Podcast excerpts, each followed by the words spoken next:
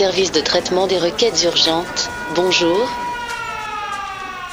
Requête numéro 48244. Les Anglais vont-ils quitter l'Europe?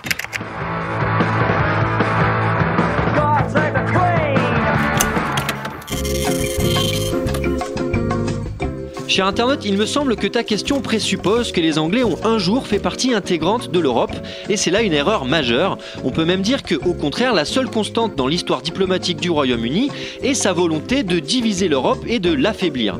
En général, en s'alliant avec des puissances moyennes pour lutter contre la première puissance du continent et ce, à toutes les époques.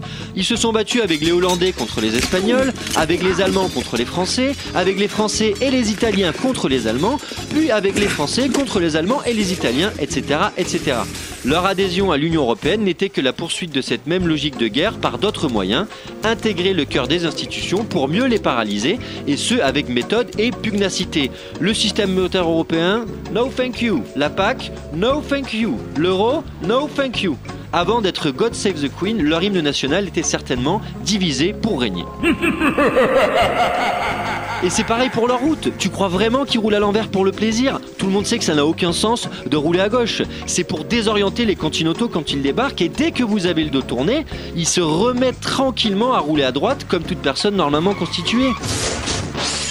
Et le cricket Mais ça n'a jamais existé le cricket en tant que sport, je veux dire. Si vous regardez bien, vous vous apercevrez que les règles changent à chaque match. Et vas-y qu'un coup je vais lancer la balle à la main, et maintenant on va prendre une batte, et puis là je vais courir un petit peu, et maintenant je vais essayer de taper dans des quilles, et tout ça pourquoi?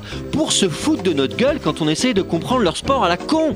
Et je te parle même pas de leur nourriture, où ils essayent de te faire croire qu'ils mangent de la gelée fluorescente et des haricots sucrés tous les matins au petit déjeuner. C'est le dernier stade de la barbarie. Daesh à côté, c'est des boy scouts.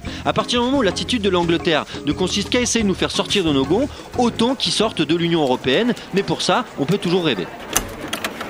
Thank you for your attention, Motherfucker. If you want to écoute the podcast of the Alexandre Pirin, it is on the internet site web radiocampusparis.org.